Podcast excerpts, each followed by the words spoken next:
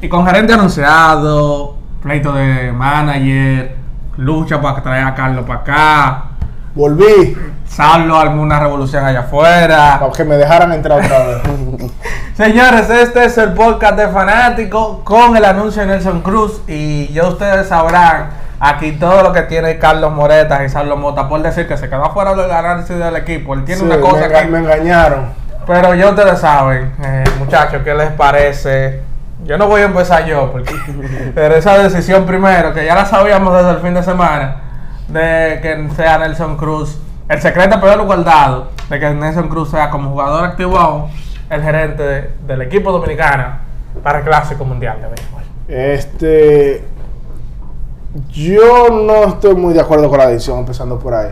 Nada que ver con Nelson Cruz, Nelson Cruz el jugador, Nelson Cruz la persona, Nelson Cruz el, el líder dentro y fuera del campo.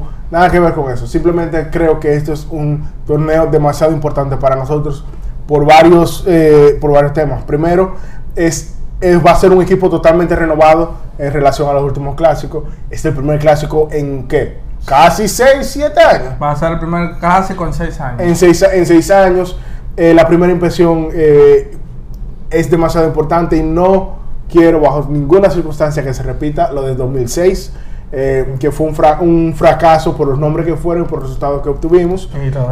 Y creo que para ese puesto se necesita experiencia. Creo que no había razón, por- ninguna razón por la cual Moisés Salou no debía Su pleito que hay ahí. no debería No, continuar no. como gerente general de- del equipo, pero eso es otro tema aparte.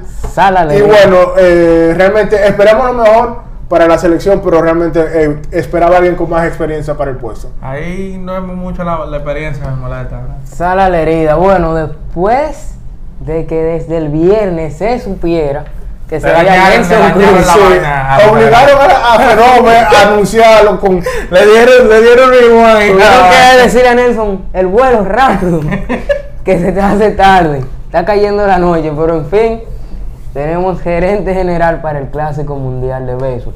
Una decisión que a mí, fuera de que sea Nelson, me parece muy tarde, porque desde la primera vez que se suponía que el Clásico sería en 2021, y luego de la cancelación por los temas de la pandemia, Plácido nunca Polanco- hubo... Plácido Polanco que la FEDOB no lo vuelva a llamar jamás. Nunca hubo una, o sea, nunca se ventiló una opción real del puesto de dirigente, por lo que realmente es una decisión un poquito tardía de que se empiecen a armar los planes luego de que se anunció básicamente el calendario del equipo.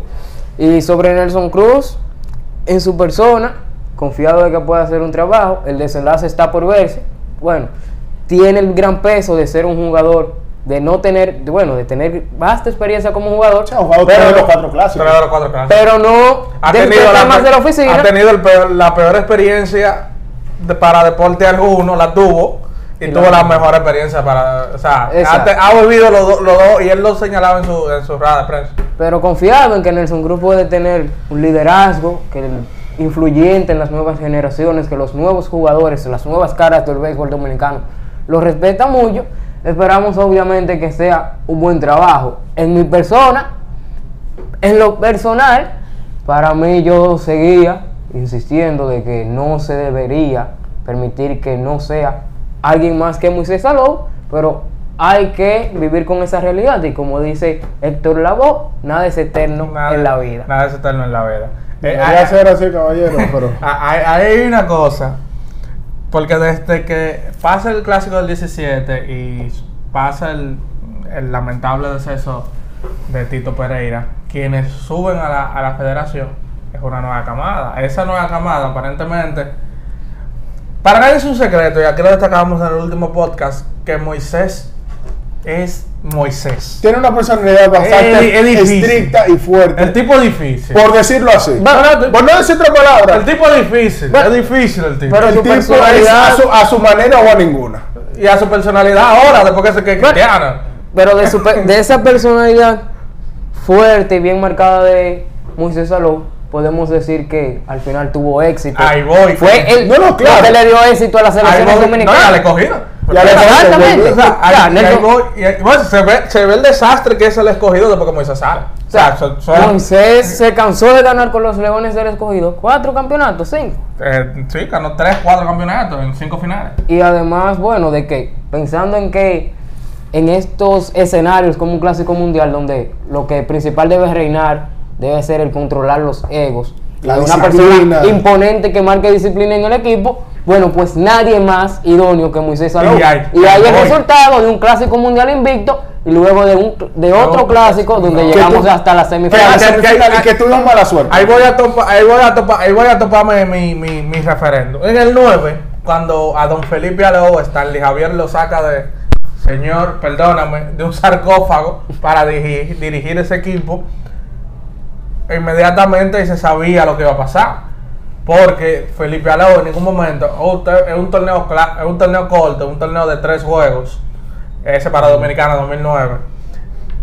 Eh, Felipe Aleo nunca tuvo control de los muchachos, de los Hanley, de los José Reyes, de los Carnot, Y creo, y Se creo, hacía un paréntesis, un, un paréntesis. Carlos Marmor. Un paréntesis, yo quisiera decir que yo quiero creer mucho más en esta generación que en la pasada. Exceptuando a Fernando Tatis Jr., los nuevos muchachos parecen un, un poquito más disciplinados que los anteriores. Por lo menos se controlan más, vamos a decirlo así. No, a eso, a eso Son voy. más comedidos. Yo, quisiera, yo quisiera creer más, más en la disciplina de los Juan Soto, de, de, De los de los de los Juan De Soto, los Vladimir Guerrero de Jr., los que es- Vladi Vladi Jr., Jr., de eh, los de Oscar, de los de de Julio Rodríguez, Manny Machado. Que son jugadores de perfiles diferentes a los que ya Vamos a decir que en son- ese sentido Vamos a decir que un poco son un poco más comedidos. que los No demás. les gusta tanto la Ya no son Pues Lo que pasó en el caliente. 2009 fue, ustedes lo saben. Y No hay que recordar malas Ah, malas memorias. Exacto, fue con completo descontrol. Moisés, que fue parte de ese equipo como jugador en el 9, cuando asume como gerente en el 13, él puso. La, por eso mucha gente al final te terminó apiando.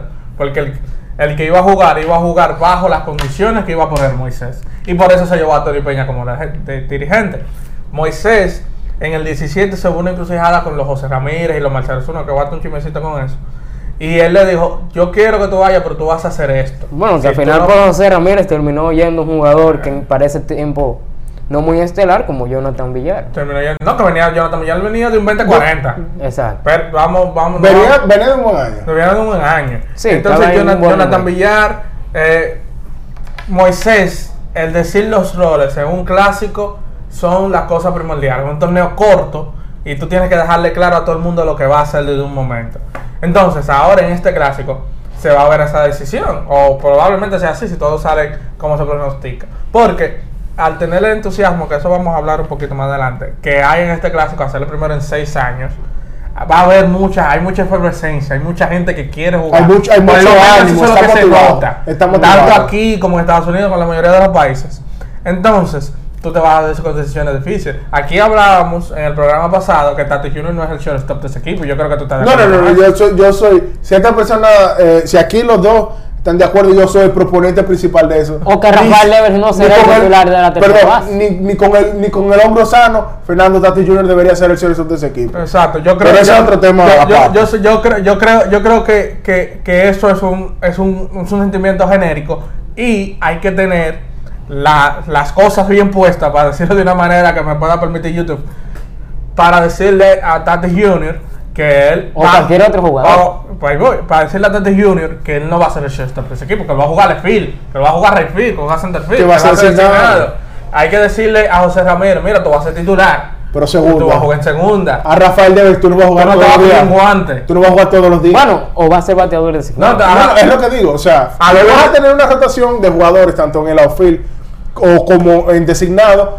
Van a haber personas que no van a jugar que, que serían titular en cualquier otro equipo. Exacto. A debes decirle, tú no te vas a poner un guante. O sea, se van a, van a haber decisiones Difíciles. difíciles que es una persona bien puesta. Ahora, ahí donde yo voy con mi punto de Nelson Cruz. Lo que me molesta no es la inexperiencia, es esa parte. Nelson Cruz es un jugador activo. Los jugadores son entre bomberos no se pisan la manguera. Y yo sé que hay mucho respeto con Nelson, pero ahora mismo es un Moisés que para mí es. Oye, no sé si uno está mal acostumbrado, o sea, pero Moisés es ese perfil idóneo para ese clásico para nosotros, porque ustedes saben cómo somos nosotros los dominicanos, cuando las cosas no nos salen como nosotros queremos o no se hace de la forma que uno quiere, está mal.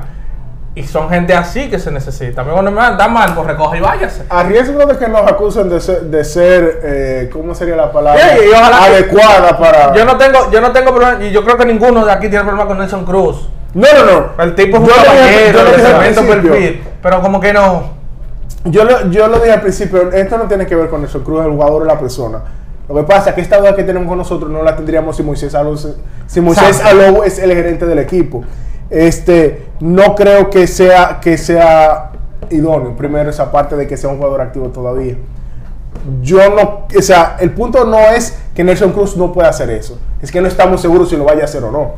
Y más allá también, volviendo a un tema que, que- mencionó Carlos eh, después, la tardanza, eh, al principio, la tardanza del nombramiento de Nelson Cruz como gerente va acompañada también de la tardanza de, de nombrar a un dirigente del equipo. Se han barajado muchos nombres de manera pública, pero oficialmente no hay una decisión y nosotros, parte y nosotros de la estamos federación. cosas, pero yo creo que ninguna de las selecciones, ni siquiera la del cualificador que va a, a hacer participar en torneo clasificatorio ha anunciado, menos la de Francia que va a Bruce Bochy, por cierto. Bueno, el primer manager anunciado. para el equipo de Bruce. Bochy, el primer manager Entonces, anunciado. entonces yo entiendo. Además de que el, el clásico, a pesar de que se sabía de manera extraoficial que el, que el, que el evento iba en el 2023, que fue parte de los acuerdos en, En la negociación. en las negociaciones aquellas, pero no se anunció hasta que una semana, una semana de manera oficial. Sí, como en Entonces, febrero, alrededor de febrero fue que mencionaron. no, se menciona en febrero, pero de manera oficial se anuncia hace una semana, semana y algo el torneo. Se anuncia con todo y sede, con todo y los torneos clasificatorios. El calendario. Exacto, se anuncia con calendario y todo. Entonces, ahí voy. Ah, Yo le voy, yo le voy a perdonar esa partecita de la tardanza. Ahora, hay que darnos un aunque yo creo que eso de nombrar gerente, de nombrar manager, nos estamos sobre sopesando un chin, pero se debe de nombrar un manager ya. Y ahí va el otro tema de nosotros acá en este podcast. ¿Quién debería ser el entrenador? Yo sigo de. eh, El que suena es el amigo de, de Saulo Mototelemín. Yo sigo- yo Rodney sigo- Linares. para las 20 personas que nos escuchan siempre, yo defendí bastante eh, la actuación de Fernando Tates como entrenador de las estrellas. Y Ronnie Linares es de la misma escuela de, de Fernando Tates. Creo que sería una buena elección. Sería un chance bastante Hombre- grande. Hombre por- que no aquí. Sí, pero es que Bueno, la eh. pelota de aquí también es un es un es de alta presión que una mala la misma. Te Ir como, podría, ir como manager, costar. ir como manager en el clásico de República Dominicana y con el equipo que aparentemente se proyecta ir ahora en julio.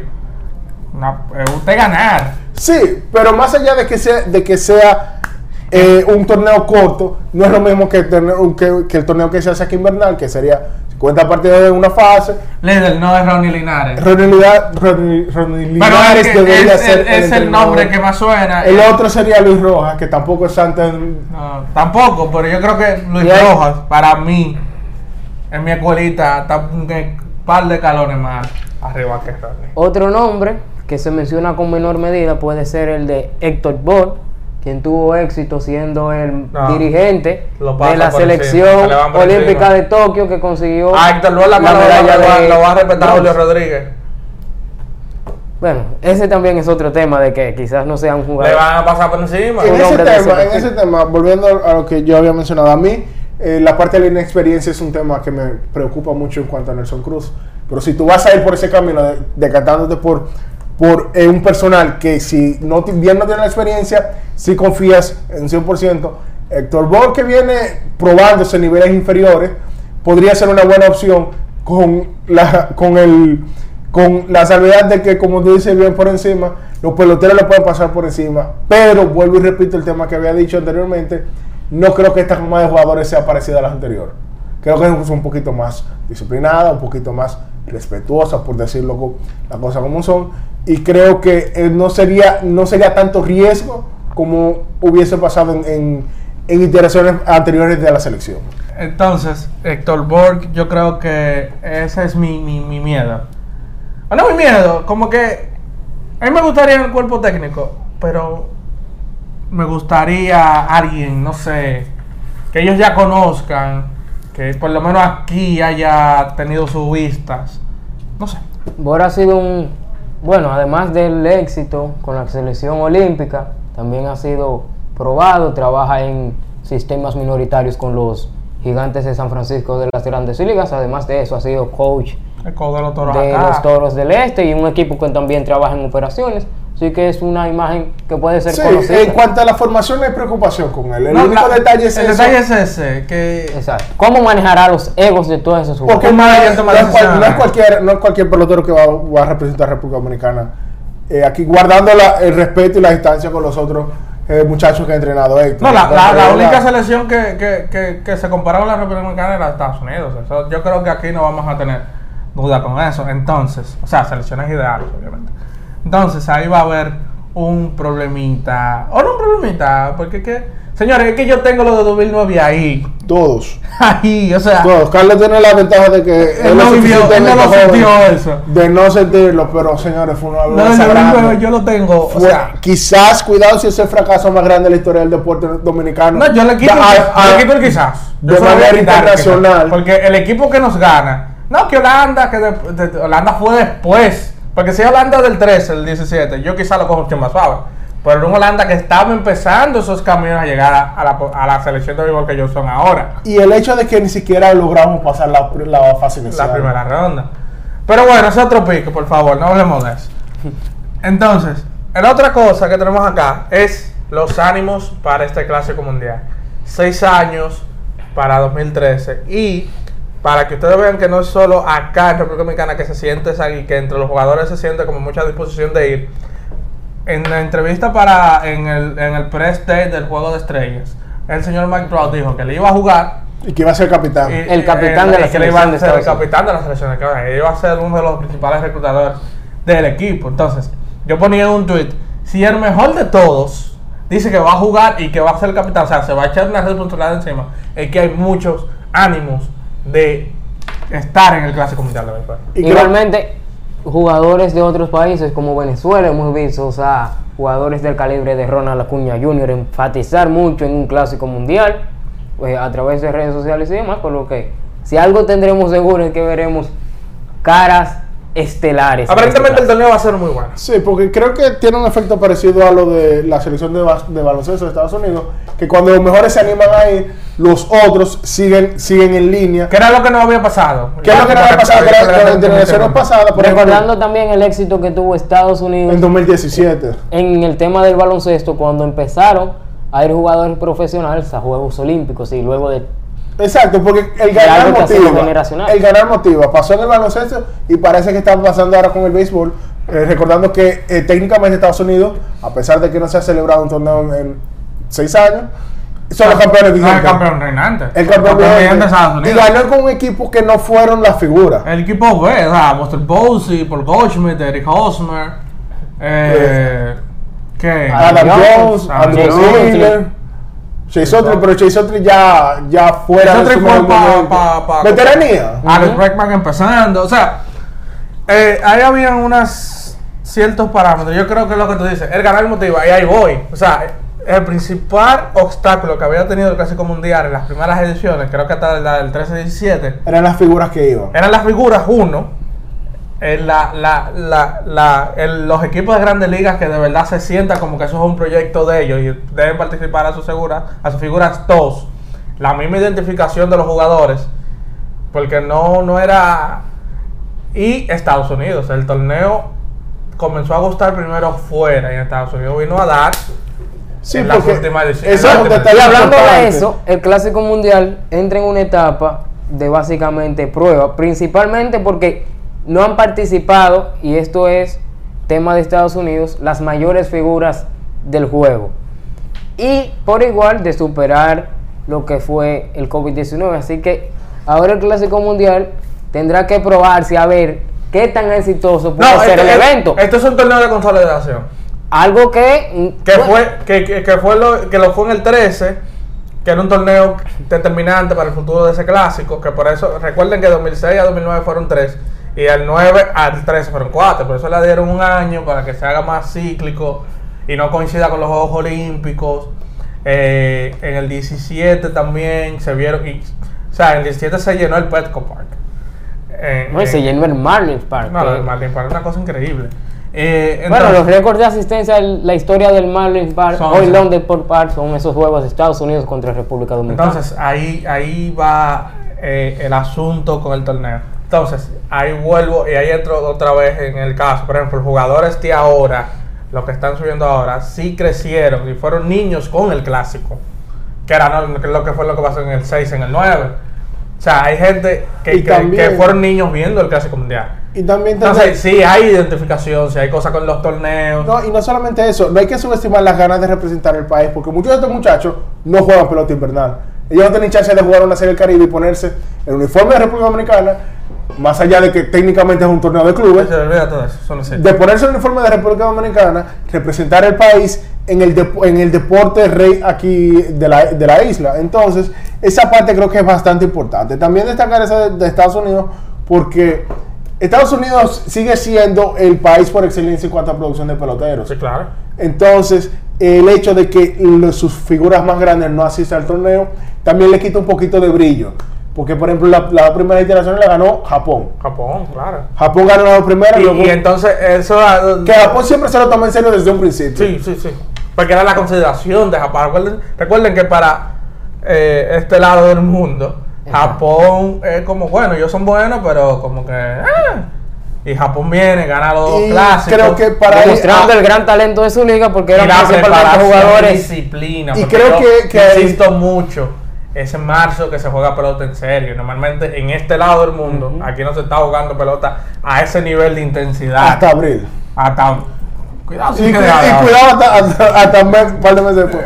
Pero lo que digo es que creo que en 2006 nos dimos cuenta que la liga japonesa es la segunda mejor del mundo. Para los que no lo sabían, ya fue una Y con una tercera muy lejos. Y con una tercera muy lejos, que sería en todo caso Taiwán. Que no, y que. Y, y al medalla de los clásicos, nosotros hemos- nos hemos dado muchas cosas en la transformación de las selecciones cubanas. Por ejemplo, la de 2006 salía Con era- con cualquier equipo. Todavía la del 2009 tenía buenas figuras. Ya del 13 y la del 17. Bueno, la del 17 era un equipo de, de clase A. Porque, lo, y lo discutíamos nosotros hace unos días, que ya en Cuba no queda nadie. No, Bueno, se le Bueno, van. Cuba, recordemos que no se en juega un béisbol. Un béisbol, bueno, en Cuba no se juega un béisbol Amateur. profesional. Bueno, profesional entre comillas, si no es una liga ni siquiera tan rentable, es más una liga apoyada por el gobierno. Entonces, eh, al día de hoy las desertaciones de jugadores y, la salida de jugadores, la fuga Los jugadores, ya no esperan a, llegar a jugar con la selección, ya no esperan No. a mostrarse en la selección. Cumplieron 17, juegan un año en la Liga de Cuba, muestran condiciones físicas y lo sacan, se lo llevan. y a salir de allá. Se lo llevan y a correr creo, los Lakers. Y a correr los y creo que por eso es interesante la proposición de los jugadores de de grandes Que ligas eso de ellos, Cuba. ellos debieron de estudiar mucho más. Yo creo que La eliminaron demasiado jugadores. rápido. No. Faltarían jugadores, pero creo que sería de mayor calidad en el sentido de que, No, da- claro, eh, se trata de un tema bastante político porque es un torneo de federaciones, la Federación Cubana y los jugadores que están en Estados Unidos, casi todos es porque salieron huyendo del país de Ah, manera casi todos, no todos. de, de ser, de, de la selección en algún tipo de torneo eh, se- o, o simplemente se escapan del país y creo que sería una propuesta interesante fue eliminada de rápidamente porque de nuevo eh, es un torneo de, de federaciones más allá de que uno esté de acuerdo o no con el tipo de gobierno que se esté dando Pero en se Cuba están dando los pasos. Yo creo que cada vez más cerca estamos al punto de que vamos a llegar a esa selección. yo lo dudo porque de nuevo es un tema de federaciones tema bastante bastante politizado y no, Bueno, y la sé- Federación Internacional de Béisbol tiene muy buenas relaciones con la gente. de- con de- Cuba. de- de- bueno, ellos de- estuvieron reunidos hace meses o semanas. Entonces, y creo que fue por eso que se eliminó lo, lo más rápido posible ese tema eh, sí, sí, se fue a picar de una vez. Entonces, antes de irnos, Sarlo, tírese al fuego aquí. Eh, Catchwell es. Eh, yo sigo diciendo que Francisco Mejía de Tampa Bay eh, es la mejor opción. Gary Sánchez no, No, debería estar cerca de un, plat, de, un- de un, de un home plate. Gary, eh, Francisco Mejía. Primera. Vladimir Guerrero Jr. Segunda. José Ramírez. Tercera. Tercera, Manny Machado. El Chorreto. Wander Franco. Ay, Dios mío. Wander Franco. Ahora viene lo bueno. El Wander, outfield. Wander Franco. Eh, el outfield debe, debe ser Juan Soto. Debe ser eh, Fernando Tatis Jr. si no lo vas a usar de designado. eh, en, el, en el left field. Y centerfield tiene que ser Stanley Marte. El designado, El designado es Rafael Devers. aquí estamos todos de acuerdo. Aquí no, aquí no hay debate de clásico mundial. El debate lo va a tener Nelson Cruz. Y usted va a Sandy. Alcántara sería el lanzador y, y bregar porque él no te piche los nueve innings. Va a tener, va a tener las restricciones, pero, pero él va a tener pichar todos los jueves. Señores, eh, el debate lo va a tener Nelson Cruz en, el, en este podcast de fanáticos. No hay debate. Usted te va a enterar de todo eso. Carlos se lo informó por Twitter. Y el listín diario también se lo va informando. Eh, despídete. Eh, bueno, hasta aquí el episodio de hoy. Eh, nosotros dijimos que íbamos a dejar a, a poner lo, lo que dijo Nelson Cruz en la, en la, eh, en la rueda de prensa. Dice que sí, que se lo va a poner. va a poner. cuando- Ok, cuando- bueno, lo- se, nos vamos a Se queda despedir con su palabras- y. con las palabras de Nelson Cruz, Eh, de- nuevo gerente de la federación. Deseenle suerte, no se lleven de nosotros, señores. Eh, a la mesa principal, a todos los miembros eh, de una forma u otra están aquí, a mi, a mi familia.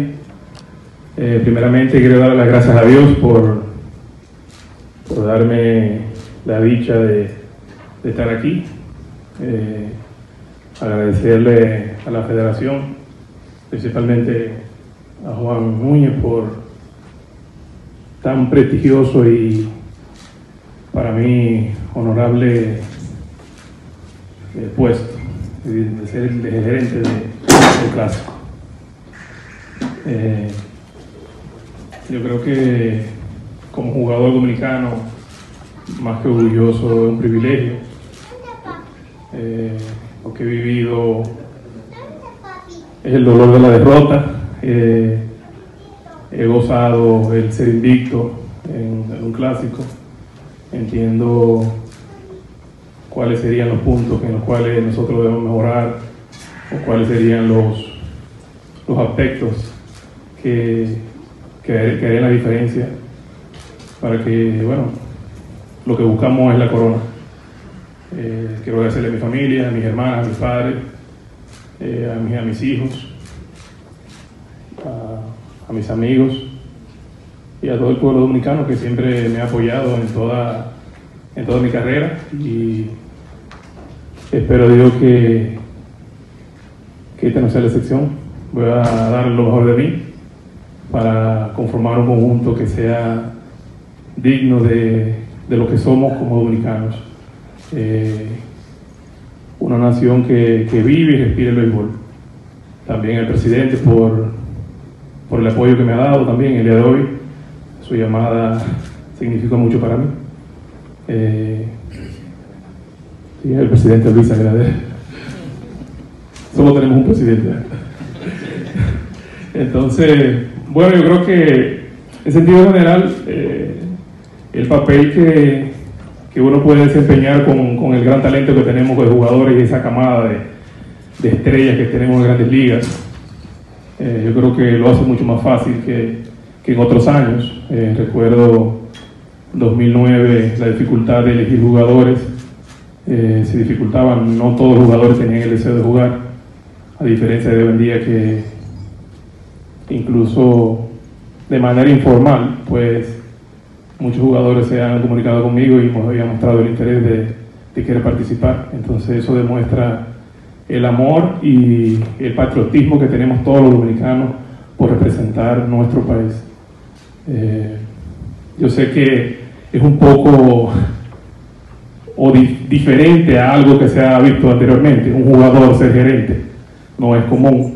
Eh, y es un reto en el cual yo estoy preparado y espero que el Señor me dé la sapiencia para, para hacer un buen trabajo. Eh, yo creo que nuevamente agradecerle a Dios y a ustedes por venir a esa cita. Perdón, también tengo que agradecerle a- al sindicato de béisbol eh, en el nombre de Tony Clark, al comisionado de Grandes Ligas, a Rod Manfred, también a la organización de los nacionales de Washington, que eh, esas tres personas eh, me dieron el apoyo y me exhortaron que, que tienen, que tienen todo el deseo de que, de que todas las cosas salgan bien y en sentido general yo creo que eh, bueno, han sido muchas cosas positivas en los últimos días, eh, pero yo creo que el mayor orgullo que cualquier dominicano se puede llevar es el representar a tu país y ponerse el nombre de, de República Dominicana en el pecho.